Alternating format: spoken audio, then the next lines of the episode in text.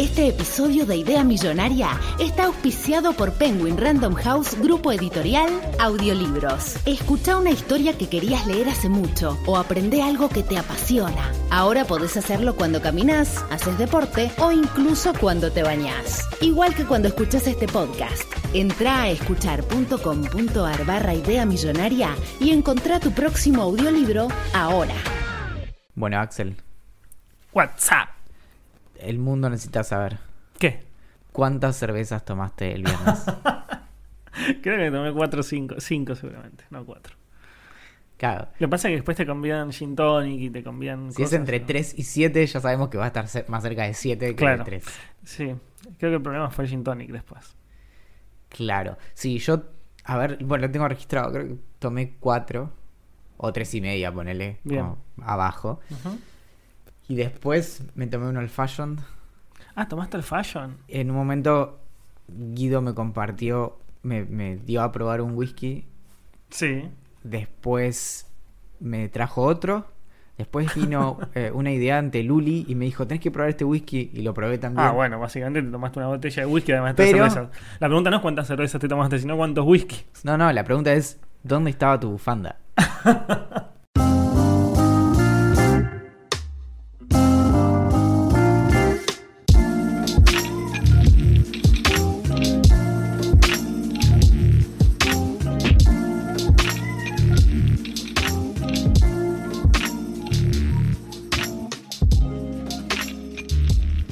usted una de las miles de personas que gustaría de tener más cosas para decir?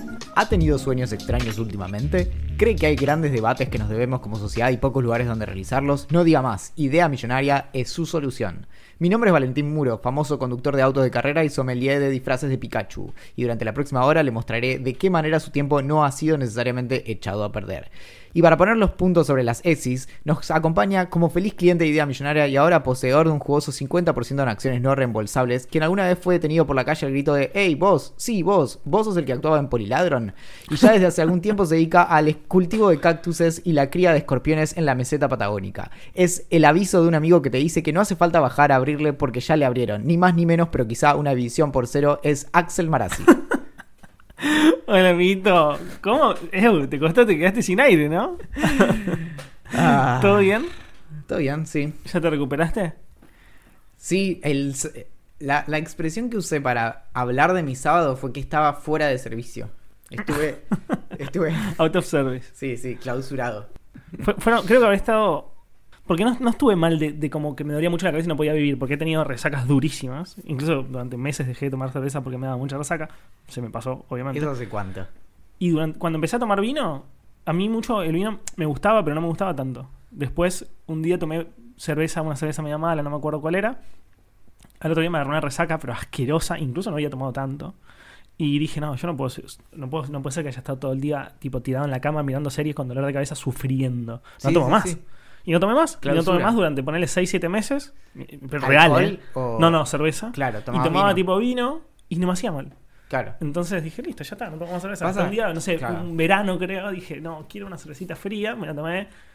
No sé, no me puse en pedo ni nada, pero no me, no me hizo mal y, y después volví a tomar. A mí me pasó con, con el tema este de las cervecerías artesanales, Sí, pasa. que tienen algo que, es- que te mata mucho más que la cerveza, si querés, industrial, que es que no hay mucha garantía de la misma calidad en cada, cada vez que la pedís. Incluso en la misma noche, si cambiaron el Claro. barril, cambia la cerveza. Sí. y o la calidad, digo. Y muchas veces también en- con eso es que a veces, por ejemplo, yo en, un momento to- pedía mucho, no sé, durante un, un par de meses pedía mucho la honey, ¿viste? Sí. Porque es dulce, yo qué sé, bueno, lo que quieras. Y después de una vez que no me acuerdo dónde salí, que, que me sirvieron y después quedé así, pero Mal. rotísimo. Dije, che, pará, tomé, tomé dos. Claro. Es como, no es sí, que- sí, sí, ni siquiera estaba en pedo. Claro, Claro, bueno, sí que, como te decía, no, era tanto resaca, pero estaba como medio mambeado, ¿viste? Como estaba cansado. Ya, no suelo salir hasta las 3 de la mañana y tomar como tomaba antes y nada. Soy, estoy más viejo y me acuesto a las 11 y media de la noche, apago todas las luces. eh, y los fines de semana, como mucho, me voy a dormir 2, de la mañana, pero tranca. Eh, así que nada, me estuve todo el día en la cama. Tuve, tuve desde que me levanté tipo 11. Me levanté, fui a comprar panchos, fui a comprar una coca, fui a comprar unos chisitos, comí eso tipo rápido, me volví a la cama y estuve viendo series todo el día. No me acuerdo qué serie estaba viendo, sí, Stranger Things. Creo que ese día empecé la tercera de Stranger Things porque quería algo como para no pensar mucho. Estaba detonado. Y después nada, la noche fue cumpleaños de mi viejo. Yo, yo no salí de casa en todo el día. y casi que no me corrí del mismo lugar en el sillón. Hiciste un huequito, te levantaste y Sí, hueco. sí, sí. Y, mm, y dije, estuve todo el día como pensando que iba a escribir para mi newsletter y lo terminé escribiendo el domingo a la mañana. Así que imagínate cuánto Uf. escribí. Pero, pero también, y estaba como. No tenía ganas de tomar nada. Como- Ni agua. Sí, sí. Y igual sí, me levanté medio roteli temprano. Tenía que editar un- el correo de mi hermana. Y me tomé, no sé, un litro de agua, ponele, una cosa así. Yo no me Como- hubiera podido levantar a las 8 de la mañana para editar un texto encima. No, yo sí, sí. a- Yo por lo general. De Muerto. hecho, si, si yo tomé alcohol, me es mu- como dormís tan mal que te despertás más fácil. Posta, ¿eh? La- Sí, algún paper no lo había tiene que pensado. Puede ser, no lo había pensado. No sé si me pasa a mí particularmente, pero sí duermo mal. Sí duermo mal. Sí, sí, sí, sí. Sí. Eh, Yo igual en un momento te, eh, te lo había dicho que cuando tomabas alcohol disminuía la calidad del sueño, bla, bla, bla, pero, pero después lo de- descubrimos empíricamente que igual tenías sueño profundo. O sea, por ahí tenés menos de otra cosa, pero bueno, Claro. igual no descansas. 100 personas. Loco, superó. Mirá que yo era como. Para mí, yo estaba siendo optimista cuando decía que como mínimo iban a ir 30 personas y como máximo 60. Fue zarpado. Fue Más que las que estaban anotadas. Más de las que estaban anotadas. Y lo que pasa es que ya de movida, ponele. Fue... Tengo una teoría igual, Sí. ¿eh? 50, se anotaron 85 personas. Sí. Entonces, lo que yo creo es que vinieron la mitad de las que se anotaron y vino ese mismo número de personas que no se habían anotado. Muchas personas fueron y porque lo vieron en redes sociales Claro, y, y, no estaban, anotaron. claro. Claro. Claro, capaz no recibieron el, el- el link para anotarse y demás. No, es que en realidad lo en- vieron Instagram ni lo avisamos que había un link, entonces Claro. quienes eh, nos Claro. consumen principalmente por ahí, bueno. Claro. Sí, no, fue muchísimo. Yo intenté, creo que lo logré, hablar con todas las personas que, que- que estaban ahí. Cada vez es más difícil. Es como, ¿qué- Sí, ¿qué nivel? pero yo sabes que en un momento, al otro día, como recapitulando todo, me puse a pensar como si, le- si sigue creciendo la cantidad de gente que va a asistir a los eventos de Vida Millonaria en persona. ¿Cómo haces después? Porque llega Alquilamos un momento. bote. no, pero más Un allá barco, digo, un barco bien ponele, grande. Ponele qué lugar encontrás para hacerlo, ¿no? Un lugar para el 200 casino, el casino personas. flotante. No, pero mi tema no es el- la cantidad de espacio que necesitamos. Mi tema es cómo haces para hablar con todos. ¿Me entendés? Nos organizamos. Hacemos una fila. Pero es muy, muy ah, como frío. Sí, no, bueno. Eh, le decimos, bueno chicos, ahora todos en fila y vamos pasando.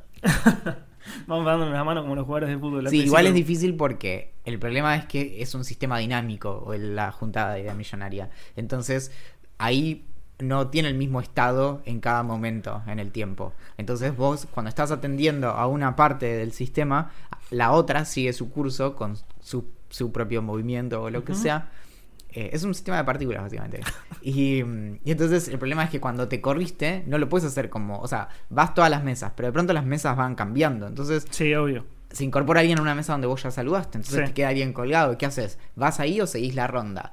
Y después, bueno, sí, básicamente Ah, bueno. que es difícil ser exhaustivo porque es fácil. Como Sí, que se te pierda nunca cruzarte, gente, claro, básicamente nunca cruzarte con nadie porque cuando vos estás en una punta está en la otra así y no. Hablando de mesas, en una voy a sentarme con, con una mesa, la, la mesa creo que era como la mesa más grande, y me quedo hablando con todos, no sé qué, y había una chica que yo no había saludado, y estaba en la otra punta, le digo, che, no te saludé, ¿cómo andás? Soy Axel, no sé qué. Eh, yo siempre me presentaba, muchos me decían como, sí, ya sabemos que te llamas Axel, pero muchas personas eran invitadas, entonces quizás Claro. no escuchaban el podcast y no tenían más mínima idea, lo cual está bien. Y es muy raro, y esto lo tenemos que volver a decir, es muy raro asumir que la gente te conoce. Claro. Tipo, hey, hola. es muy raro decir soy- como, hola, ¿cómo andas? Sí, es muy.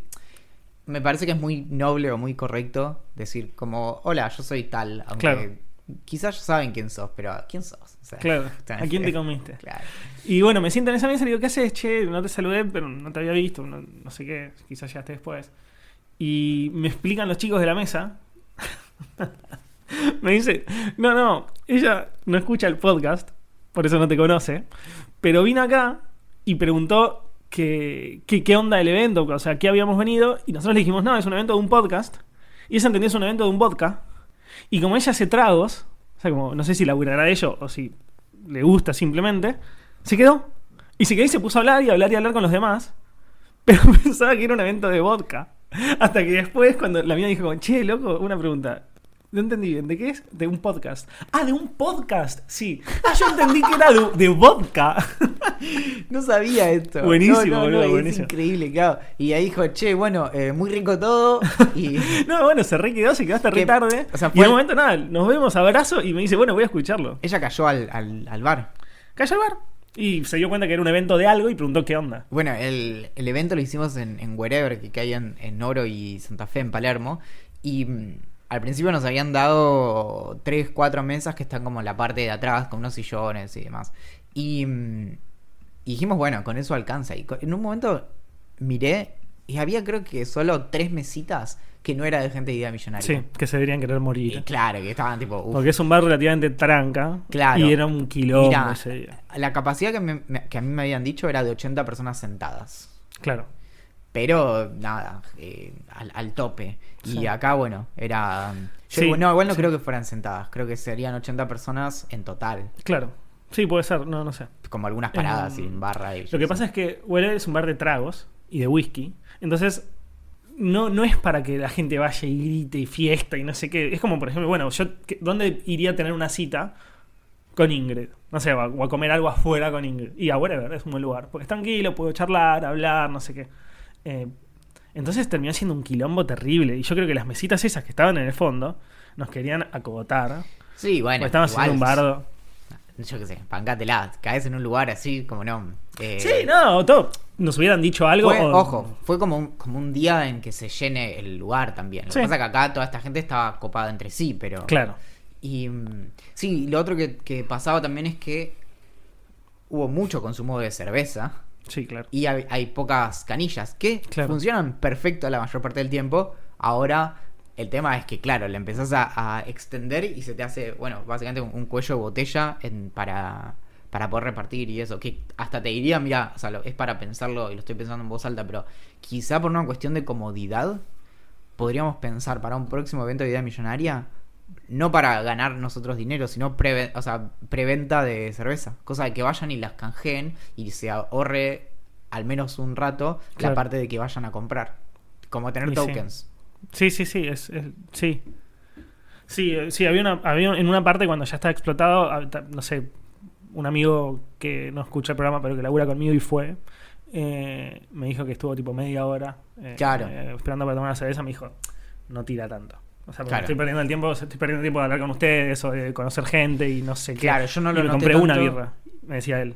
Claro. Yo, yo me tomo una birra en, no, yo no, él me decía, yo me tomo una birra en 15 minutos, después me quiero comprar otra y hacer Claro. media hora de nuevo Sí, y me mato. No te, no te invita a consumir más. claro. Yo cuando fui, compré dos, en total compré creo que 25 cervezas Tranqui. de a 5, 10 y 10. Claro. Que compré 15 para idea millonaria y 10 para cómo funcionan las cosas, las cuales me quedaron 5. Ujú. Porque en un momento me hice el, el pistola y dije, bueno, todos los que eh, sean como el club de cómo funcionan las cosas, les regalo una cerveza. Entonces de pronto venían personas un poco tímidas y me decían, che, dijiste eso recién, ¿qué onda? Claro. Igual, igual no te preocupes, eh, como no hace Y es que falta. te da si no tenés ir a yo". pedir, Yo sí, le decía, no, no dale, ahora, ahora te doy, no sé qué. Bueno, bueno. Y Otro así. highlight que me gustó mucho fue cuando en un momento, nada, yo estaba dando una vuelta hablando con todos, hola, no sé qué, cómo nos conociste y bla, bla, bla, bla, bla. Em, y en un momento llegó una ronda gigante de gente que estaba hablando entre sí. Y me, me- digo, ¿me puedo sentar acá? Sí, obvio, no sé qué, me siento ¿En dónde estaban? al lado de la barra. Ah, O mira. sea, entre la barra y la pared, viste que Sí, después de sí. la pared había como unas mesas, bueno, al lado de la barra. Ah, No sé, 10, 8 personas. Y estaban como conociendo entre ellos y la pregunta era, ¿cómo te llamas? ¿De qué trabajas? ¿O qué haces? ¿O qué estudias? O lo que sea. Y eh, ¿cuál es tu golosina preferida? Entonces estaba buenísimo, porque con esas solas tres preguntas, primero que conoces bastante a la persona, y además como que se, como incita a cagarse un toque de risa y, como o bardear un toque con, con el tema de las, de las golosinas, ponele. Sí, es que es, claro, es, es como un prompt para hablar eh, muy inocente y muy básico. Que Claro. es nuevamente como pancho o hamburguesa. Claro. Y hay gente que de pronto despierta como unas cuestiones re profundas de lo que siente por los panchos o las hamburguesas y buenísimo porque Claro. Y, y nada, y, y- y alguien decía, no sé, Nugatón, otra persona decía, no, no sé qué, Bauquita. Yo decía, mira, la verdad, mucho no me gusta, pero tal. No me acuerdo ni cuál dije, porque no me gusta ninguna, la verdad. Eh, Y Manu, que fue la chica que nos hizo los imanes, pero los imanes que nos regaló a nosotros. eh, Soy Manuchacha en, en Instagram. sí, que hace cosas increíbles. Dice, chicos, mi golosina preferida es la papa frita. Y yo, yo digo, pero claro que sí, esa es mi, sería mi golosina preferida. Si me hubieran dejado decir algo, hubiera dicho esa. Y me dice, sí, acá tengo una y no te la convido porque es la última que me queda. Así que estamos todos como cagándonos de risa. Eh, De vuelta sobró comida. Es decir, teníamos vales de comida y de vuelta no lo, no lo liquidamos.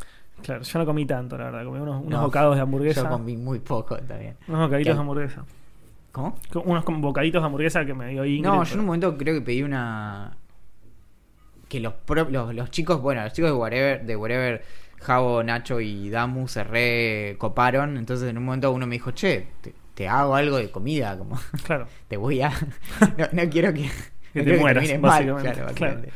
Y. mm, Bueno, y hubo algo increíble también, que fue que nuevamente, como hubo un idea millonaria en persona número uno, donde entregamos uno original Williamson Jackson Johnson que las personas se pudieron llevar a sus casas, esta vez quisimos mimar de manera muy especial con, con un souvenir a, a las personas que son parte del VIP de Idea Millonaria. Se pueden sumar en vip.ideamillonaria.com, VIP con B corta IP, con algo que nos tomó, no sé, como casi te diría, creo que casi desde el primer evento de producción, como 45 días Sí. o algo así, y todo surgió de la mano de Alba Castellano, Albi, que, que nos escribió y nos dijo, che, yo hago imanes. Y yo, bueno, Buena sí, onda. claro, qué loco. Jamás haría imanes yo, pero no, no le di, no le presté mucha atención. Y nos dijo, sí, bueno, pero, pero, hago imanes. Y se me ocurrió que puedo hacer imanes con sus caras. Y yo dije, ah, bueno, pará, ahora, Epa. ahora estamos hablando. You got my attention. Sí, sí, sí. ¿Qué significaría eso? No, bueno, yo hago estas cosas. Bueno, nos pasó su Instagram, que es Kepin, Kepan, Imanes. Y, mm, y nos mostró. Y lo que ella hace es que le mandás fotos, por ejemplo, y hace imanes ilustrados, como hace una versión como de caricatura de tu cara, de quien sea. Y después le hace ropa y cosas así que vos podés poner en la heladera y lo vas como vistiendo y accesorios y demás. Entonces, ella nos describió esto y nosotros, con nuestras pobres, pobrísimas, casi patéticas capacidades para imaginar cosas, dijimos, bueno, está bien, pero no lo lográbamos dimensionar. No sé cuánto, una semana más tarde, nos empieza a mandar imágenes y nos muestra a Axel, Olivia y Valentín en versión imanes con un montón de accesorios a su alrededor, una botella de whisky, un no me acuerdo qué más, un, Un loguito de idea millonaria, Sí. unos como unas burbujitas que, que tienen unas palabras como I love Mac o Elon Musk y bla bla bla. una laptop de idea millonaria, bueno, cosas así. Y yo dije, esto es muy increíble. Encima, los imanes, lo- los cuerpos, están hechos como desnudos. Entonces, Axel y yo estábamos los dos en boxer. y, y, y cada uno, yo por ejemplo, tengo un, un pijama de Batman. Y, y Axel tiene su. ¿Cómo se llama tu campera? Montgomery sería. Claro, Montgomery gris. Creo que es gris, ¿no? Porque sabes que te Sí, sí, es los es colores. Y no lo podíamos creer. Y ahí dijimos, no, o sea, esto es increíble. Esto lo. Es no, podés, bueno. no podés dimensionar cómo las personas se van a volver locas con esto. Y efectivamente, Pasó. llegó el momento de la, de la noche en que entregamos el nuevo libro del club de Libro Legrand. Ya es el tercer libro que entregamos. El primer libro fue El, el invierno con mi generación de Mauro Libertela, que es también de eh, Penguin Random House. En el segundo mes entregamos un cupón para un audiolibro gratis, también de Random House. Y ahora entregamos El puente.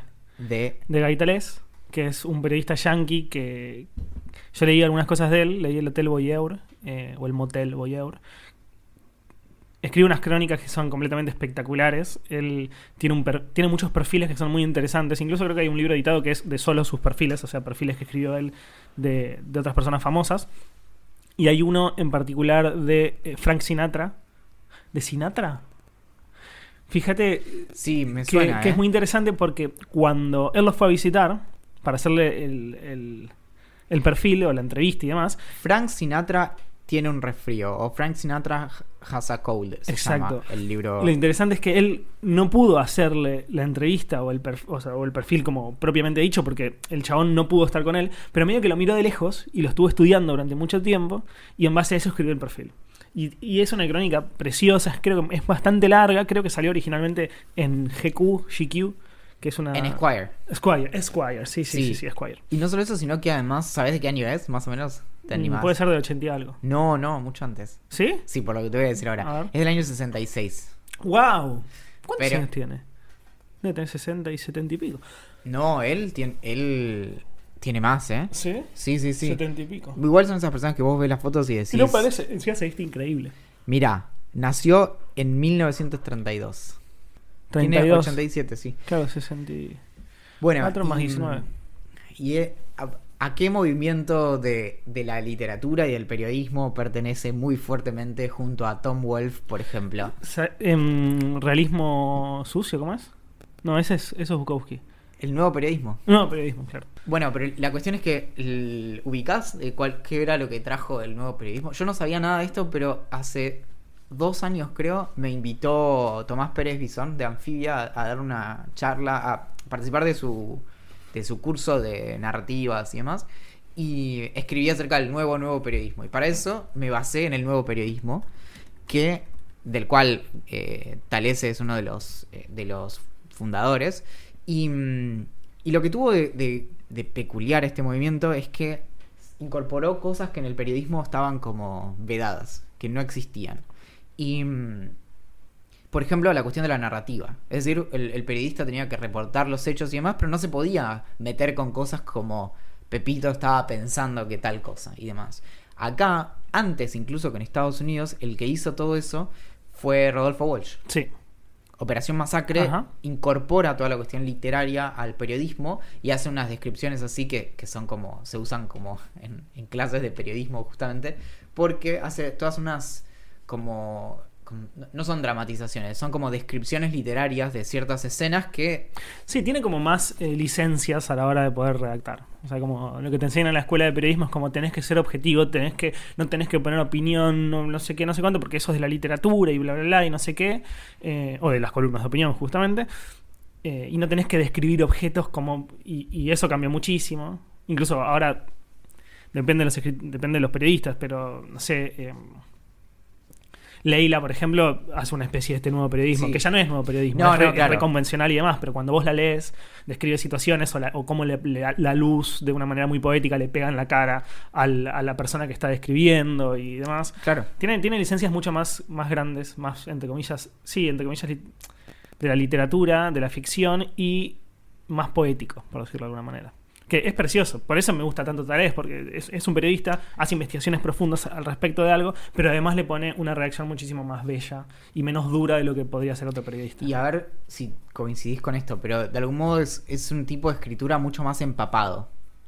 Como que no es, no es frío y distante, sino que decís, ok, esta persona estaba ahí y algo le pasó. Claro. Viste que a veces con ciertas descripciones, por ejemplo, de, de cosas muy, muy terribles, no sé, descripciones de la guerra y demás, vos lo lees y decís, wow, como, ¿cómo alguien puede estar describiendo esto sin que le pase nada? Claro. Creo que en, en este, est- esta suerte de género que se inauguró ahí a principios de los años 70, lo que estaba muy claro es que tenía un efecto en la persona que estaba Obvio. reportando. No, no, no estaba como inmune a decirte que se estaba muriendo alguien en, en medio de un lugar o, o lo que fuera. Y eh, bueno, los otros del pe- nuevo periodismo igual son nombres que acá de, de hecho muchas veces mencionamos. Ujú. Joan Didion, de quien una vez hablamos del libro El año del pensamiento mágico. Eh, Hunter Thompson, Truman Capote. Claro. Bueno, Hunter Thompson eh, f- como que fundó un subgénero o algo así, o sea, como una, una nueva rama dentro del mundo del nuevo periodismo, que se llama periodismo gonzo, que va más allá todavía, que es el periodista también es protagonista de lo que se escribe. Pánico y locura en Las Vegas es eso, de hecho. Eh, el chabón, Pánico y locura en Las Vegas es un libro, mm, es más ficción que otra cosa, pero sin, sin contar eso, el chabón, una revista, no me acuerdo si era Rolling Stone, creo que sí, lo había mandado al desierto, donde está eh, Las Vegas. Las Vegas, para cubrir un rally, un- una carrera de autos. Y, y así empezó todo. Pero el chabón, bueno, termina falopeándose muchísimo más de, lo, de la cuenta en el proceso y termina siendo una obra literaria que también tiene partes de- que son reales, digamos, porque se consume parte de lo que pasó en el rally, en el libro. Yo lo leí, es un libro muy extraño, por momentos te cansa un poco, por momentos es espectacular. La película, nada, eso, también es una obra, es, es una obra increíble, clásica ya, es como.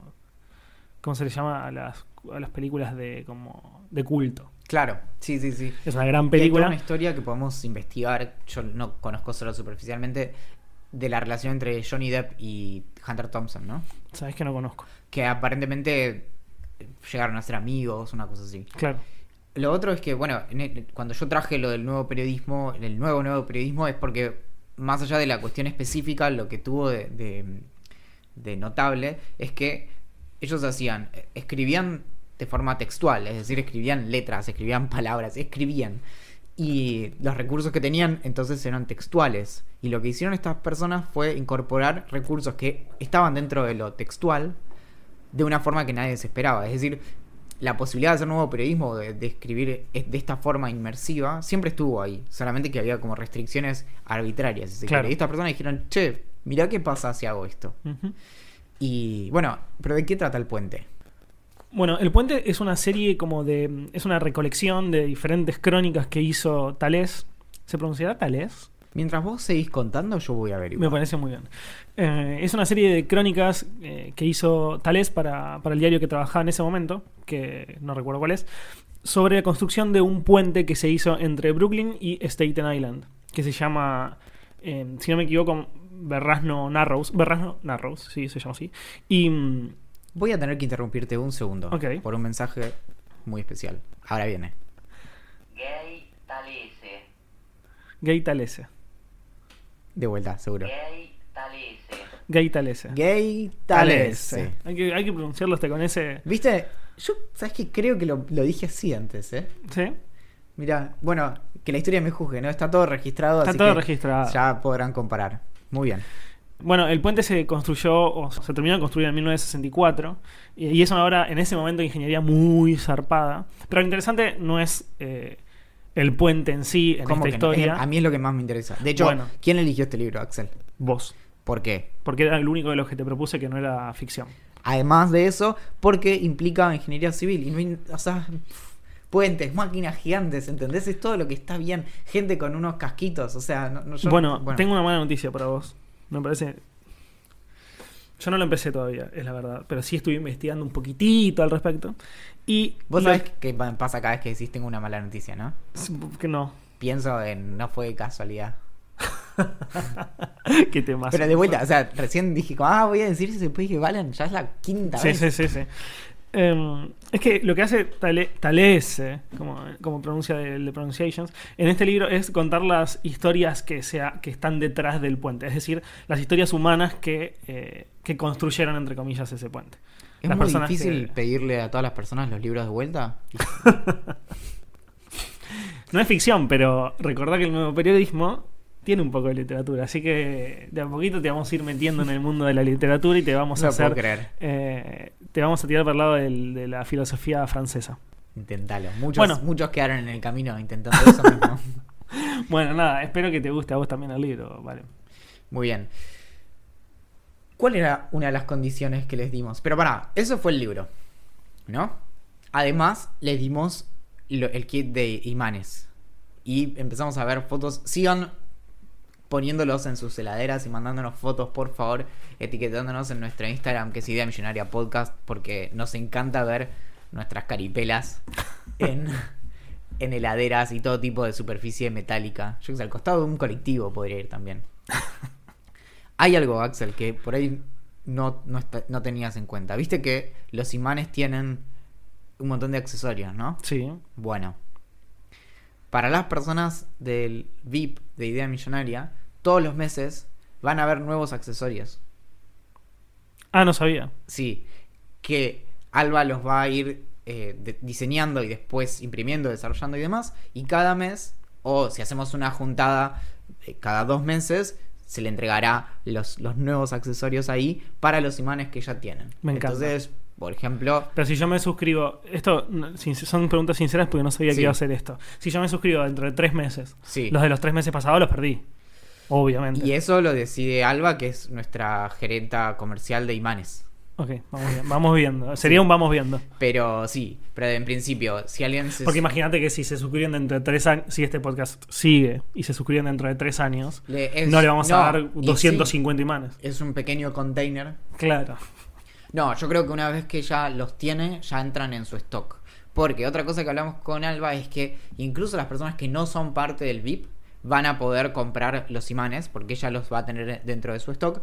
Pero a las personas que sean de idea millonaria les hace un descuento muy importante para, que puedan comprarlo sin bancar este podcast. Bien, o sea, los que nos odian, digamos. Claro, sí, sí. Los que nos aborrecen Sí, una profundamente. forma de hacernos mucho daño es comprar nuestros imanes.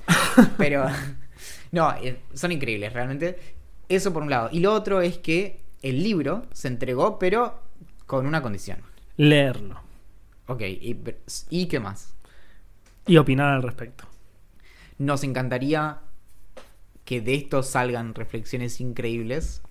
Como leí hasta la quinta página, me aburrí y puse Netflix. Está eso bien. es válido. Bueno, una de las reglas que tenemos nosotros en el club de lectura al que voy es, está todo bien con que no te guste, está todo bien con que lo dejes, pero lee una parte más o menos coherente para poder dejarlo y que no te guste. Digo, si vos empezás un libro y a las 10 páginas lo dejaste, y la verdad es que ni siquiera sabes si te gusta. El libro ¿por qué? tenía 205 páginas, ¿no? Sí, sí. Lo que yo pienso es por lo menos tenés que leer un 30%. 60 páginas. Claro. A ver, cada uno va a leer lo que quiere y pueden opinar al respecto. Lo que nos gustaría a nosotros es que se lea, que guste y que se opine. Ahora, si, si, si tenés ganas de formar parte del club y de opinar de una manera, desde, desde un punto to- como consciente y como sabiendo de lo que estás hablando, es leete unas 60 páginas y si no te gusta, explícanos por qué. Y si te gusta, explícanos por qué. Axel, ¿te puedes tapar los oídos un segundo? Quiero decir algo. Sí. ¿Ya está? Sí. Bien. si no lo quieren leer, hay, hay un montón de resúmenes en internet. Después me escriben un mail y yo te los paso. Listo. ¿Ya está? Ya te podés sacar, sí. Escúchame, yo, yo no sé lo que dijiste, pero eh, el podcast lo edito yo.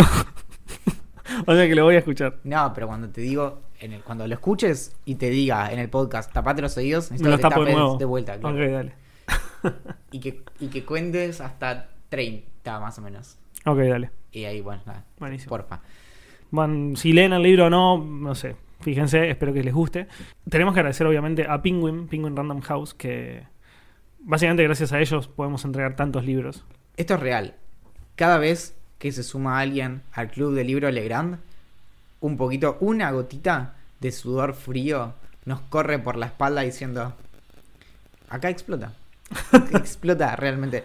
Pero seguimos teniendo lugar en, el, en este fantástico club y esperamos que el libro les guste. Si, incluso si no, si no son parte del club del libro Legrand y quieren comprar el libro y enviarnos reseñas, nos parece increíble. Queremos que todas las personas que quieran se sumen a la, a la discusión. Esto solo tiene la comodidad de que ya tienen el, libro, pero queremos escuchar qué opinan acerca de, de las lecturas que tenemos. Obvio. Y pueden seguir a, a, a Penguin Random House en todas las redes sociales como me gusta leer ARG, tanto en Facebook, en Twitter, en Instagram y hasta están hasta en, en Spotify. Así que si quieren pueden seguirnos ahí, ver todas las novedades y demás. Es una es no sé si la editorial más grande del mundo, pero sí una de las más grandes del mundo y hace publica cosas muy zarpadas, muy interesantes. Y me encanta que tenga Penguin. O sea, vos viste lo que es un pingüino, ¿no? Son, son hermosos. Son hermosos. Sí, sí, son. Y aparte y vi muchos todo- videos en Reddit de, de pingüinos que son, son como medios brutos. Sí, Entonces están cayendo todo el tiempo y, y es buenísimo. Es como que tienen las patitas demasiado cortas. Es increíble. Y por otro lado, Para que no lo haya visto, busquen en YouTube eh, pingüinos bloopers o lo que sea eh, y se van a caer de risa mal. y no solo eso, sino que están eh, vestidos siempre de gala. O sea, eh, cualquiera está mejor vestido que yo. En cualquier momento sí, dado. sí, sí. Bueno, pasamos a lo que. A lo que creo que fue lo mejor que se generó desde que nació Idea Millonaria, que es el grupo de Telegram. Están saliendo cosas muy interesantes del grupo de Telegram. Primero, quiero decir que soy la persona eh, que mejor discos recomienda en el universo. Todos me están halagando por haberles recomendado Igor de, de Tyler the Creator. Pero no vengo a hablar de eso, no vengo a hablar bien de mí. sino vengo a hablar de una discusión que se armó entre, entre Batman y Iron Man, que me pareció fantástica. No porque quien haya ganado, o por- porque obviamente no llegamos a un acuerdo. Sí. Yo entré hice dos o tres comentarios así muy... Y, y lo saqué y muteé el grupo y me salí y dije, no voy a dejar que esto arruine mi día. Así que me vas a tener que contar porque yo no estoy al tanto de la discusión. No, no, es yo que la, no- la traté de agarrar al final y dije como, bueno, cuando empiezan a hablar de panchos y hamburguesas, vuelvo. Vuelvo. Antes no, sí. No, no, es que tampoco tengo yo el paso a paso de todo lo que se discutió, pero me parecía muy interesante porque en base a eso decidí, Valen, que soy Team Marvel. No sé si sabías. Sí, eso lo leí porque Gua- Guardians of the Galaxy, ¿no? Sí. Y aparte, después googleé y los. los los héroes de. Mira de qué estoy hablando, esto ya se fue de carajo mal. Pero los héroes de. No le digo a nadie. de DC son como medios. O sea, sin contar a Batman y a Superman y alguno más que me estoy perdiendo porque lo voy a buscar en este momento, ¿Qué? héroes DC, son todos una garcha. No. Ahora, me- me- obviamente, me vas a poder decir un montón que seguramente son re interesantes, pero digo, a nivel como fama, eh, No. lo- lo- los importantes son como. Lo que pasó fue que Marvel hizo unas películas muy, muy, muy requete buenas. Y todo el universo Marvel es increíble. Y DC no pega una desde hace Claro. 30 años. Claro. Claro, porque yo, por ejemplo, estoy viendo la lista. Perdón, eso Sí. fue muy injusto. Las películas de Batman, la del año 89 y la del año 92, están muy bien. No, está bien, boludo, pero estamos a, a 30 años de eso. Es muchísimo tiempo. Por eso, digo, Pero tenés razón, o sea, no la, si la, Y la la- última vez que la pegaron fue en el 89 o 92, es... Y, y lo otro es, es la cuestión de la cohesión entre distintas obras. Porque la esas de Batman están bien.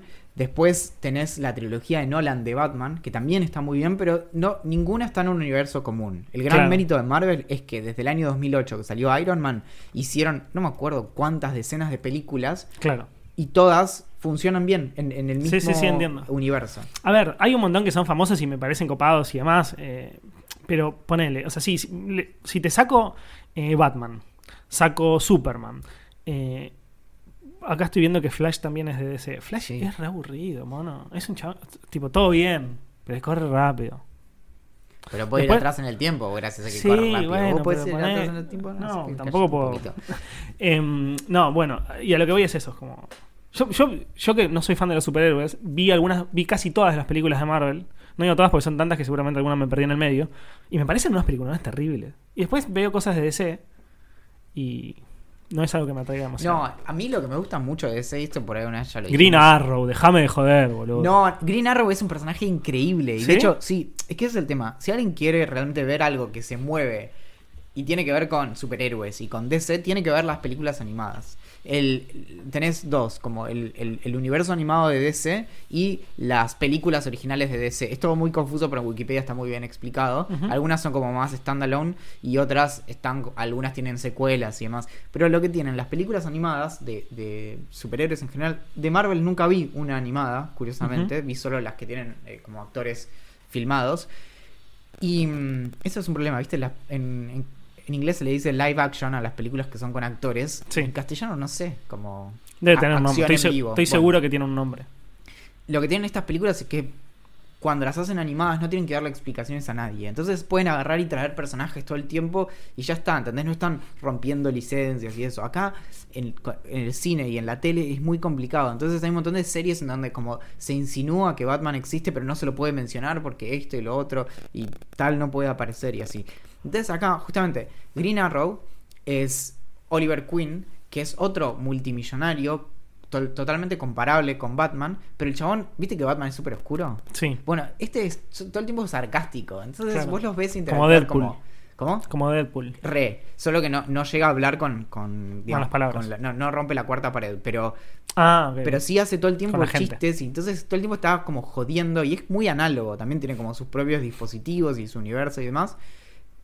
En la serie que hicieron, que se llama Arrow, es todo también de vuelta, todo oscuro. Es como que DC siempre tiende a hacer las cosas oscuras. Claro. Como Superman, por ejemplo. Superman Bueno, es básicamente Dios. Claro, bueno, Deadpool. Deadpool es una de mis películas favoritas de superhéroes. No, es increíble. ¿Por qué motivo? Porque el chabón se caga de risa todo el tiempo. Entonces, y bueno, y Guardians of the Galaxy es un poco eso también. Re. Vos estás viendo una película de superhéroes que está increíble porque la historia es increíble, con unos efectos zarpados, con personajes re- recopados, digo, profundos cada uno por su lado, y además te recagas de risa. Entonces vos decís, boludo, están haciendo todo bien. Claro. Nada, eh, obviamente no llegaron a una conclusión. Por suerte no se pelearon y fue una discusión como muy amena. eh, y se terminó nada. Pasa que esas cosas ya, si llegas al punto donde te empezás a comprometer con eso de forma en que te peleas con gente, te tengo que decir, che, vení. Bancala, mecha, no te pelees por esto. Si querés, No es tan si importante. te cruzas con alguien que niega el holocausto, bueno, sí, dale, ahí a- vamos a las manos, lo que quieras. Discutiendo sobre superhéroes no, no, Claro. no está bueno, no está copado. La próxima de superhéroes, una, no la próxima, pero sino una de las próximas películas de superhéroes de DC la hace James Gunn, que es el director de qué película que te gusta mucho? No tengo ni idea. Guardians of the Galaxy. Ah, ¿sí? Sí. Bueno, la primera es bastante mala, como todas las de DC, pero ahí Capaz está. este tipo puede algo Sí. bueno. ¿Y qué otro, qué, qué más nos puedes... Bueno, en el, el grupo, ¿cómo se puede encontrar? Eh, pueden encontrar al grupo entrando a- desde el navegador a t.me barra idea millonaria. Ahí van a tener la opción de sumarse al grupo de broadcasting, que básicamente es un grupo donde nosotros anunciamos información de manera oficial de idea millonaria. Pero al mismo tiempo les va, a- les va a decir como, che, ¿quieren entrar al grupo de discusión? Es un botón que dice Discuss. Cliqueas ahí y entras automáticamente. Y si no, nos lo piden en cualquier red social y listo. Sí. Está muy bueno. La verdad, yo me estoy cagando de risa mucho y, es un buen lugar, digamos. Y para cerrar eso, creo que coincidió todo en el tiempo con... O, o se, se superpuso bastante con el tema de la reunión, justamente. Y creo que es muy parecido, en algún sentido, lo que pasó en vivo, en el Idea Millonaria en persona, y lo que pasó en el grupo de lo que pasa en el grupo de Telegram. Porque hay algo de pertenencia súper fuerte de las personas, algo que es increíble. Recibimos muchos mensajes, al punto de que no es una exageración. Yo sé que yo exagero todo el tiempo, pero esta vez recibimos muchos de verdad. Estoy hablando de más de 10 mensajes de personas que nos dicen, nunca me sentí como me sentí en la noche de Idea Millonaria. Y ni siquiera se me ocurre cómo hacer un chiste al respecto. Me parece completamente delirante haber generado un entorno en donde, que para empezar no tiene que ver con nosotros. Tranquilamente te digo que podríamos hacer un encuentro de idea millonaria en la que ni vos ni yo estemos Olvídate. y funcionaría perfectamente. ningún lugar a dudas. Es más, algunas personas hasta lo pasarían mejor para, para debatir. Pero, pero eso, el generar un entorno en donde, claro, un montón de personas no se conocían, pero tenían de qué hablar. Claro. Entonces, nos, nos enviaron un mail hermoso en donde describían, por ejemplo, que alguien entró y no conocía a nadie. Eso le pasó a muchas personas. Y sí. Y esto lo digo para las próximas juntadas. Hay muchas personas que vinieron, hay muchas, nivel 30 personas que vinieron solas y era su primera vez. O sea, es un 30%, un tercio. Pero ahí conocieron un montón de gente nueva. Y gente que, por ejemplo, era de su misma ciudad, había gente de La Plata o que hacía lo mismo que ellos. Entonces nos mandaron un mail y decía, entré y no conocía a nadie y de, de repente me senté en una mesa y alguien estaba hablando de Machine Learning. Entonces yo le dije, bueno, yo trabajo en tal empresa. Uh, qué interesante. Y entonces de pronto estaban hablando de, no sé, redes neuronales convolucionales, no sé qué. Increíble. Y en otro Sí. lado, Bueno, es un poco lo que, lo que me pasó a mí cuando te contaba que di una vuelta y estaban, estaban conociéndose haciendo estas tres preguntas de, de la golosina. Eh, si yo no iba ahí, ellos iban a seguir hablando toda la noche, no sé si toda la noche, digo, pero un rato largo. Y ya ahí se había hecho un grupo de ocho personas donde están hablando entre ellos y se estaban conociendo, digamos. Y de ahí puede salir algo copado. Eh, pu- pueden haber amigos o parejas o whatever, pero digo, eh, un grupo de personas que se conoce por X motivo, que en este, en este caso X es idea millonaria, pero te, te aseguro que podemos que, que la gente puede hacer un evento de idea millonaria en el que nosotros no, no- es que te, te lo digo. O sea, es más, vamos a hacer nosotros un evento, van a hacer ellos un evento y les va a ir mejor, va a ir más gente. Y- seguro. No hagan imanes, loco, por favor. Sí, sí, tranca. Pero, pero eso, creo que además es clave de haber pasado por muchos grupos que tenían que ver con sus comunidades. Si una comunidad no, no encuentra su propia pertenencia y no encuentra sus propias reglas, su autorregulación y su, su sentido de, por qué están ahí, colapsa. Es decir, si vos tenés que estar todo el tiempo empujando algo, se cae por su propio peso. Y lo que me gustó, yo de hecho en los últimos dos días participé poco en el de Idea Millonaria y curiosamente empezó a entrar mucha más gente. Puede ser que coincidiera con la salida del último episodio, también puede ser que coincida con que como yo no estaba, las personas se sienten más cómodas para hablar. pero, pero está creciendo un montón y lo que noté fue justamente eso, de que seguía creciendo y de que se dan cosas de forma orgánica y empiezan a haber chistes internos. Esto realmente muy como... ¿Viste el episodio de de Love, Death and Robots que dejan que abren la Gran heladera? serie. Que, que abren la heladera y hay dentro todo como una especie de micro Muy bueno, muy es bueno. eso, Sí, te sí, juro sí, que es eso. Vos cerrás la heladera un rato, volvés a abrir y ya están tipo en el futuro. Bueno, terminemos de hablar de la fiesta y la juntada y los libros Legrand y todo, dando la fecha para la cual estaría bueno O dando una fecha en la que nosotros vamos a comentar el libro y en la que estaría bueno que los demás lo hayan leído para estar al tanto. Obviamente, la gente que no forma parte del libro Legrand, vamos a leer El Puente, léalo como quieran, se lo pueden comprar aparte, les va a salir más caro igual, pero eh, lo pueden leer aparte, pueden comprarlo en digital, pueden lo que sea, eh, y formar parte de la discusión. ¿Cuánto, Mirá, yo- cuánto, querés- ¿Cuánto tiempo necesitabas para leerlo? Ahora, eh, déjame razonar con vos. Ahora viene agosto, ¿no? Sí, Bien, en agosto vamos a entregar un audiolibro, ¿verdad? sí. Bien. Y en. Después de agosto viene. agosto, septiembre. Septiembre entregamos el próximo libro entre el 15 y el 30. Sí, Entonces yo te diría más o menos el a fin de agosto, el 30 de agosto. 30 de agosto. O sea, estamos grabando este podcast. Ustedes no, no importa cuándo lo van a escuchar, pero estamos grabando a principio de agosto para fines de agosto. O sea, un mes de, de tiempo para leer el libro. ¿Sí? ¿O más? O No, a mí me parece bien. Bien. Pensá que por- si lees 10 páginas 10 por día. páginas por día, que no es nada, eh, llegas sin ningún problema. Bien, y el 30 es viernes, así que sí, si quieren, hasta el primero de septiembre. Dale. Ahí está, bien. Bueno, pasamos ahora sí a leer los mails que nos llegaron. Sí, sí, sí. Tuvimos varios, ¿no? Tuvimos, yo chequeé dos. Uno medio que contestamos la pregunta, no sé si nos la mandó, quizás está un poco atrasado, nos escribió Juan Rodríguez eh, en relación a qué pensamos eh, de Neuralink y el proyecto este de Elon Musk, si nos, animaría, nos animaríamos a probarlo, si nos asusta el avance de la tecnología en este sentido y demás. Y nos saluda desde Córdoba, hay mucha gente que nos escucha de Lo, Córdoba. lo habíamos mencionado en el episodio 5 de esta temporada, ¿no? Algo de Neuralink. ¿El, el anterior? Sí. Puede ser o el anterior o el anterior. Bueno, surgió el tema. Si nos animari- animaríamos a probarlo, lo que tiene, y es el problema que tienen este tipo de intervenciones, y, y con Axel esto lo, lo investigamos para otro proyecto, es que este tipo de intervenciones, que son justamente muy invasivas, tienen que ser aprobadas por distintos organismos. En Estados Unidos, que es donde está eh, instalada la empresa Neuralink, eso es regido por la FDA, que es la Food and Drugs Administration.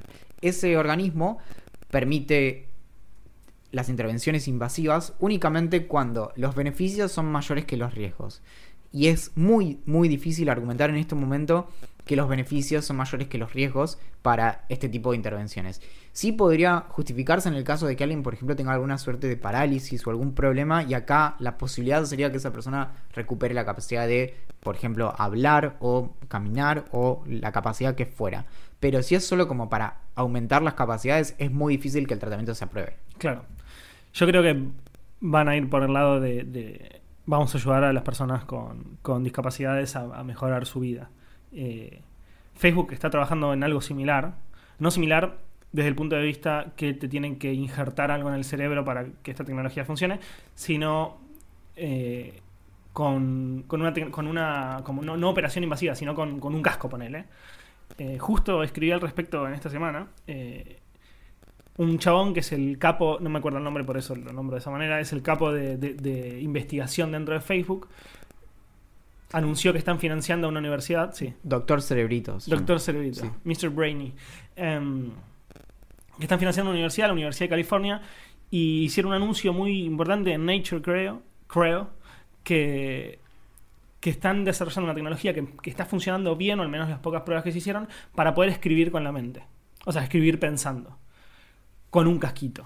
Sin ningún tipo de operación. Lo que leí el otro día, y no sé si es el mismo, pero eh, por ahí la- es el mismo tipo de acercamiento técnico, es miden la actividad de eh, cerebral vinculada a los músculos de la cara, puede ser. Entonces que cuando, porque eso igual, si no es este el caso, existe aparte, Claro. es otro proyecto al menos, que lo que hace es, lo que ha- es de algún modo espía la, el movimiento que vos le querés dar a tus músculos de la cara. Entonces, lo que hace es interpretar cómo vos hablarías eso y lo convierte en. lo pronuncia, básicamente. Entonces, Claro. vos pensás en pronunciar algo y eso lo pronuncia, porque vos lo que estás transmitiendo en realidad es información que va directamente a estimular tal o cual músculo, mover la boca de tal forma, la garganta, las cuerdas vocales de tal forma. Entonces, eso. em, es lo que se interviene, se toma, se reproduce. Entonces, lo que habían Claro. encontrado es que eso era más efectivo que otros acercamientos. Bueno, no sé bien, el- creo que no es esto lo de Facebook, pero porque creo que se, como que se analizan las ondas cerebrales. Eh, creo no, es así. Y lo que dijo es que ya se está. eh, ya funciona esta tecnología que permite escribir 100 palabras por minuto. Pensando en esas palabras. Y esto sería revolucionario de una manera zarpada porque le permitiría a personas con discapacidades en el habla o que, que tuvieron eh, ACVs, tipo strokes, decían ellos, o problemas eh, cerebrales o de movimiento y demás, poder básicamente comunicarse de una manera muy simple. Tipo, me pongo un casco que va a ser súper o sea, súper tranca y voy a poder redactar en una computadora o incluso redactar en la computadora que la computadora hable por mí. Yendo al caso, ¿te acordás de Stephen Hawking? Exactamente. Que él lo hacía, al menos en un momento, después al final ya no sé cómo hacía, con el movimiento de los ojos. Tenía como un traqueo de- del globo ocular, entonces iba viendo como... No, no era necesariamente las letras porque son muy lentos, sino que iba viendo como componentes de palabras y demás, con una especie Claro. de predictivo iba Claro. eligiendo, pero le tomaba un montón armar una oración. Era como una cosa que, por ejemplo, en entrevistas vos lo veías fluido, pero en realidad tenía que estar prearmadas algunas cosas porque si no él no, en el momento no te puede responder como, sí, dale, bla, bla, bla. Claro, claro. Bueno, la cosa es que no lo probaría yo en este momento, pero lo de Elon Musk en particular, pero si en el futuro funcionara y me puedes como, como convertir en una especie de cyborg, cyborg, cyborg copado que tiene que puede pensar más rápido y mejor y no sé qué, porque me, inst- me instalaste un par de cosas en el cerebro, obvio que lo haría. Aparte, ese es el futuro cyberpunk que tanto quiero. Che, y Axel que estaba babeando en una esquina. No, se le cagó el firmware.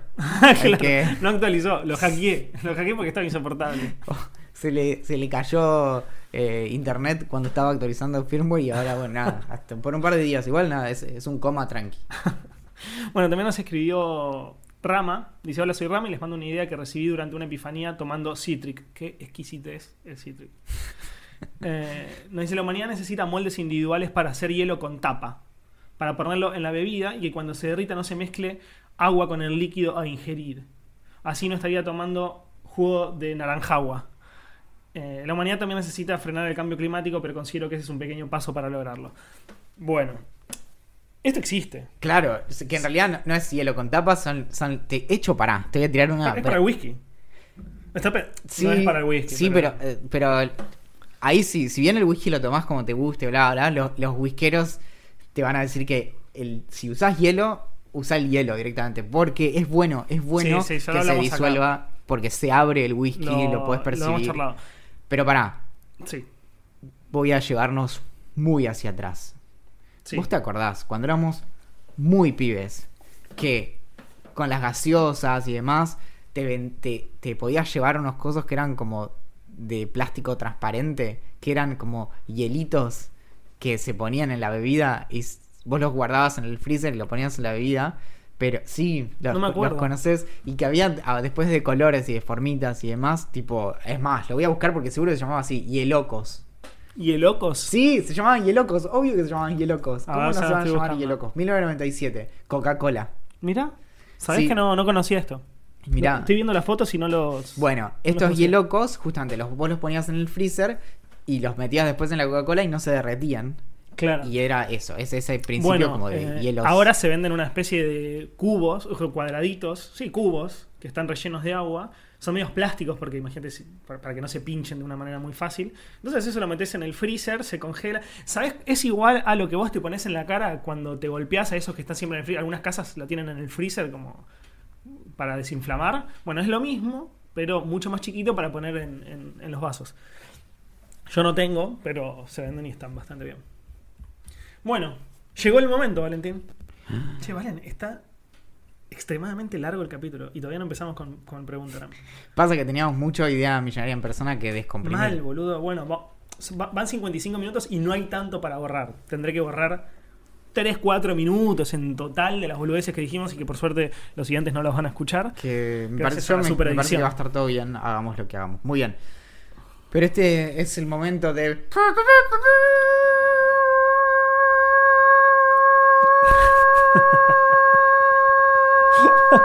Te vas a desmayar, Valentín, te vas a desmayar.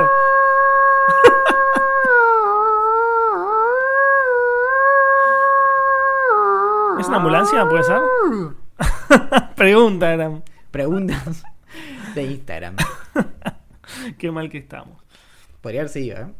Sí, no, me di cuenta, menos mal que no. Que no. Ah, bueno, empezamos bien, sí, ya sé. Estoy re viendo, arriba. estoy viendo la misma pregunta que. que- es terrible. Kashiri nos pregunta: cuáles son sus experiencias con la Deep Web. Ah, te juro que pensé que ibas a decirla de al lado. No, Em, No, la otra es fácil. No, no tengo experiencias personales con la Deep Web. He entrado por, por- por curiosidad, Claro. porque uso Tor y demás. Sí entrevisté gente para hacer notas al respecto. Y me han contado. igual no confundas Deep Web con Dark Web, ¿eh? Como... Ah, Deep Web. Mm, pero yo creo que quiere decir Dark Web. Claro, yo creo que sí, sí, entiendo totalmente. Pero Deep Web, sí, sí, sí. lo que podemos decir es, lo más probable es que cualquiera de las personas que escuchan esto hayan tenido una experiencia de la Deep Web, porque si vamos a la, la definición, Todos, claro, todos. la definición de Deep Web es todo lo que no es web superficial, todo Lo que no podés encontrar en un buscador, por exactamente. Entonces, si una vez entraste en un en una parte, por ejemplo, interna de la universidad o el colegio o lo que fuera, con usuario y contraseña, y eso no estaba en Google, eso era Deep Web. Exactamente. Entonces, nada, la experiencia con la Deep Web en particular es que no sé, uso mucho el mail, ponele. Pero en la Dark Web yo no tuve ninguna experiencia, como decía, pero sí he entrevistado gente que me ha contado que compró drogas por ahí, que le llegaron sin ningún problema. He leído mucho al respecto con periodistas especializados, no periodistas especializados, periodistas que tratan información muy sensible y que la usan para no ser perseguidos en, en- en países con regímenes autoritarios y demás. Y como todo en la vida, esto es una tecnología, no es ni buena ni mala. Simplemente hay algunas personas que la usan para el bien, como estos periodistas que estoy comentando, o como manifestantes eh, para que no les encuentren las autoridades ni les espíen las conversaciones. Y los que está mal, que son, no sé, los dealers que, que venden falopa, por ejemplo. Audron.pita en Instagram nos pregunta si somos felices. Yo tengo mis días, Yo en general sí, estoy rodeado de gente que quiero mucho y para mí eso es, es lo más, o sea, como eso es la felicidad. Y sí, obviamente hay días que estoy mal, pero yo en te digo, general- mira, 78% de batería en el celular, estoy feliz. Me parece bien.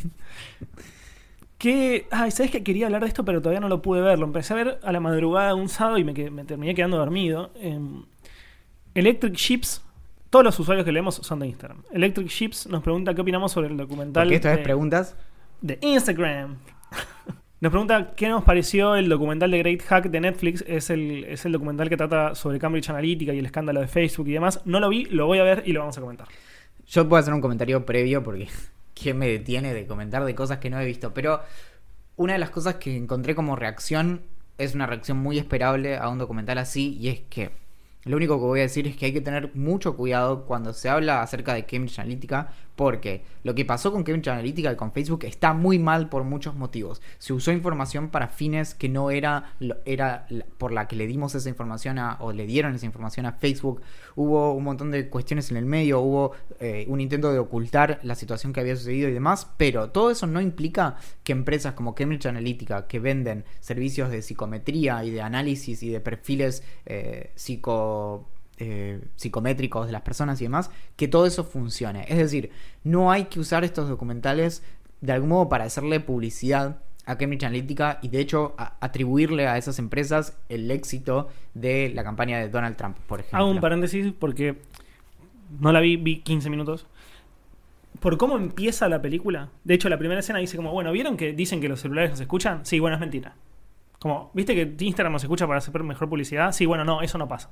Entonces, no, no creo, digo, empezando así, creo que está mejor orientado. No sé, igual, quizás es como decís vos y está mal. Claro, yo solo hago la advertencia porque Sí, sí, uno de los primeros comentarios que me llegó justamente de, de un amigo que se dedica a, a estudiar todo esto, la cuestión de derechos eh, humanos e internet, me decía que hay que tener mucho cuidado con que eso, con, no- con dejar de ser críticos y empezar a decir como, ah, acá eso. Y después, bueno, también se habló de que Cambridge Analytica había trabajado en Argentina en 2015 y de, al fin de cuentas es irrelevante porque lo que nunca pudieron demostrar es que ellos pueden tener efecto. Y antes de que se pongan conspiranoicos y conspiranoicas con, con esta cuestión, es que realmente está muy estudiado y de hecho la- Cambridge Analytica le hizo la campaña a Ted Cruz, que es quien perdió frente a Donald Trump. Entonces, y tenían la misma información porque la información era de 2015. Entonces, si son ganadores, son ganadores. No, no es que podés elegir cuándo ganás y cuándo perdés y, en, y cuando te conviene lo lleva, es, es agua para tu molino.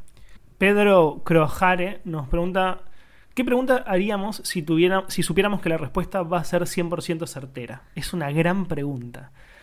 Eh, sin pensar demasiado, porque no tenemos una hora para estar sentados pensando esto, creo que, creo, creo que preguntaría, se me vinieron dos rápido a la cabeza. Una es si existe un más allá, yo estoy casi 100% seguro que no. Y si... Y si y si hay alguna otra vida en el universo tan desarrollada o más que nosotros. Algo del estilo. Está bueno. Yo preguntaría si es consistente y completa la aritmética de primer orden. Bien, yo no sé ni qué significa eso, así que siento que vamos a estar muchos tiempo para pasar. Eh, nos, nos hace, Sofi Raúl nos pregunta de nuevo si vimos la película de Cambridge Analytica. Ya hablamos al respecto y lo vamos a ver.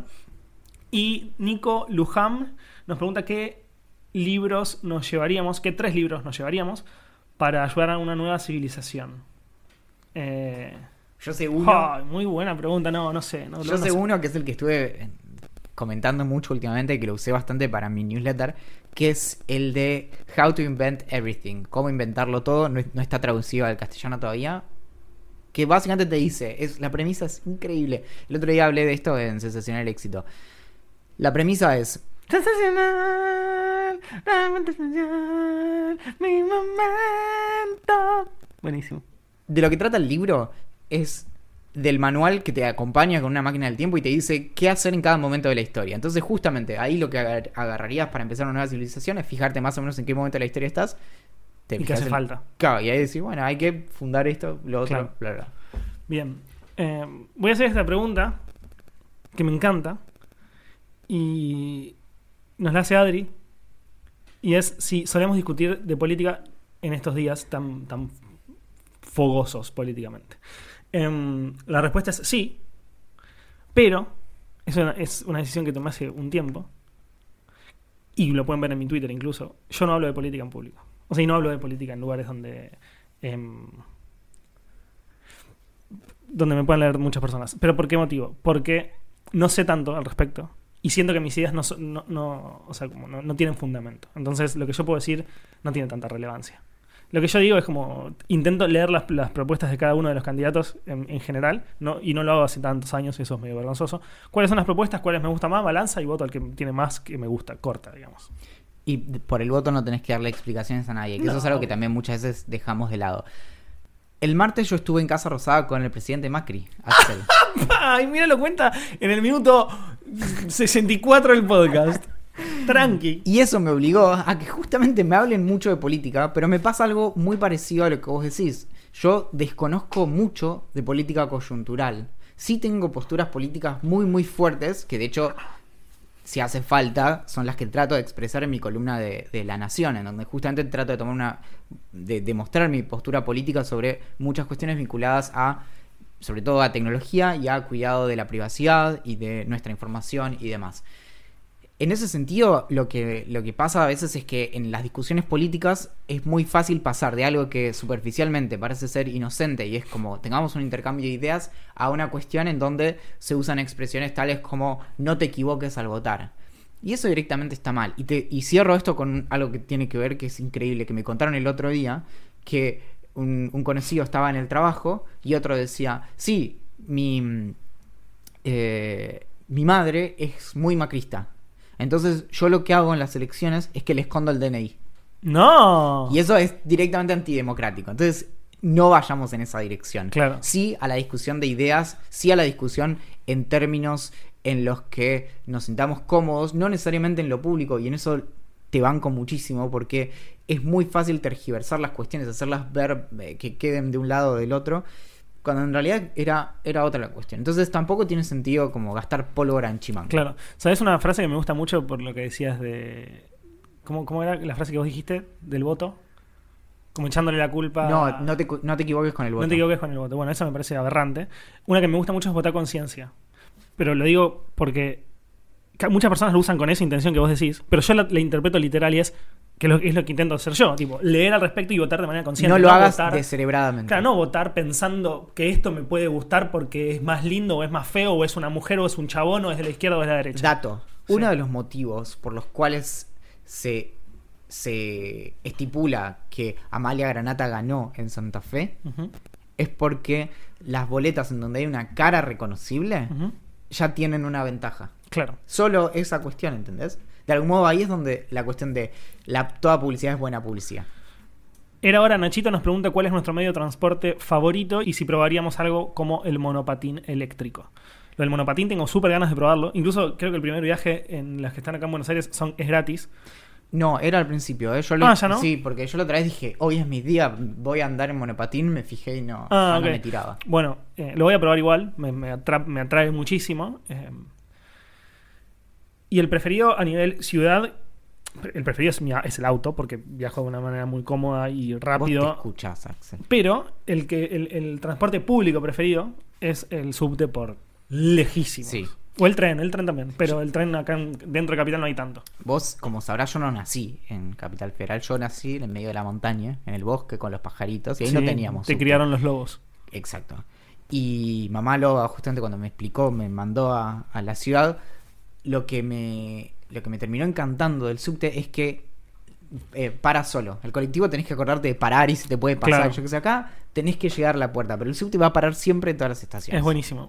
Hay una, un comentario en Reddit, me encantó mal, que la pregunta era, creo que una pregunta de Ask Reddit, que básicamente es pues, cualquier tipo de pregunta que se te ocurra en el universo, la puedes preguntar ahí. Si es interesante, la van a votar positivo, si no, negativo o no. Y decía como, ¿qué experiencias tienen con extraños con los que viajan todo el tiempo? Porque si vos viajas, o sea, lo que me pasaba a mí antes era yo entraba, entro a las 7 de la mañana a trabajar y viajaba siempre a la misma hora. Y no te digo siempre, pero muy seguido me cruzaba con mucha gente que veía habitualmente. Porque obviamente iban al mismo, para el mismo lado a la misma hora. Este año me pasaba que me tomaba Claro. el mismo colectivo y Y los, te recruzas con gente. Y, mm, y un comentario decía como, eh, viajo siempre con otra persona que viaja cerca mío, que nos, nos vemos, no nos saludamos, nunca nos dijimos hola, nunca nos miramos, o sea, nunca ni un gesto con la cabeza. Pero la semana pasada yo me colgué leyendo el celular y esta persona me dijo, che, eh, me parece que te tenés que bajar acá. Y, y el- y el- y el- la, y la persona que, que había publicado el post decía como, sí, le dije como, muchas gracias, sí, tenés razón, y se fue y bajó. Y después siguió todo igual. Tipo, después sí se saludaban, tipo, hola, ¿cómo va? Pero nada más. a mí me llegó a pasar de encontrarme a la vuelta al trabajo y tomarme el mismo colectivo de vuelta con la persona con la que fui a la mañana. Mirá Eso vos. fue tipo increíble. Mind blowing. Em, Peque Magan nos pregunta si en invierno se duerme con medias. Yo no soporto eh, la ropa cuando duermo. O sea, duermo. Lo único que uso en invierno es remera. ¿entendés? Yo tengo un problema, eh, no es un problema, es una preferencia, pero a mí no me gusta estar sin calzones. Sin calzones. O sea que yo tipo no, no puedo dormir completamente desnudo porque me porque necesito como tener no sé, o sea, yo creo que es una cuestión como de, de ac- acostumbramiento Sí, no, a la sin duda, sin textura y demás. Pero Em, suelo irme a dormir cuando tengo mucho frío con medias y me despierto al rato de mal humor sacándome las medias diciendo tipo ¿qué es esto? Claro. Pero me voy a dormir feliz así, ¿entendés? No, yo no me puedo. acuesto bien, pero Yo después Con las medias en particular no puedo. Digo, nunca en mi vida usé pijama en plan como pantalón. Me parece como una locura usar pantalón para dormir, pero no porque sea una locura, sino porque nunca en mi vida lo usé. O sea, yo me llevo a dormir con pantalón, no puedo. Eh, como mucho la siesta, pero duermo con jogging, tipo como. claro. Pero remera, remera sola. Yo estoy no uso durmiendo nada. mucho con jogging porque tengo mucho frío en mi casa. entonces- Claro. Ah, pero vos no tenés eh, desde que, antes de Cristo. Sí, va- sí, no, el, bueno, la Unión Soviética todavía era, era un buen lugar para ir a, a pasar los días. Tenemos, tengo una pregunta que es increíble de Santi Saez, que es, para triunfar en la vida, ¿hay que ser algo de forro? Yo tengo una, una re respuesta, ¿eh? La tengo- No, no lo sé. Yo, la verdad, no. Yo no creo que es em, obligatorio. Yo tengo una respuesta que vos vas a decir sí, estoy completamente de acuerdo. Uy, buenísimo, a ver.